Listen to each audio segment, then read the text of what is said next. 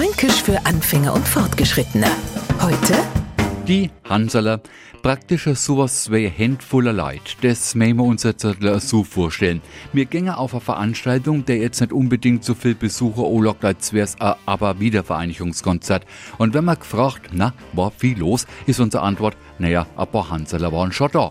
Doch schwingt jetzt äh, so eine gewisse Verachtung mit, weil die Hansaler so bescheuert waren, da hinzugehen, wo offensichtlich keiner hinmacht. Blöd ist bloß, dass man selber zu die paar Hansaler gehört hat. Und jetzt schauen wir uns das Ganze einmal frankenweit an. Vier Millionen Menschen leben allein in Franken. Das ist eine ganze Menge. Und ist das genaue Gegenteil von ein paar Hansaler. Fränkisch für Anfänger und Fortgeschrittene. Morgen früh eine neue Folge. Und alle Folgen als Podcast auf podu.de.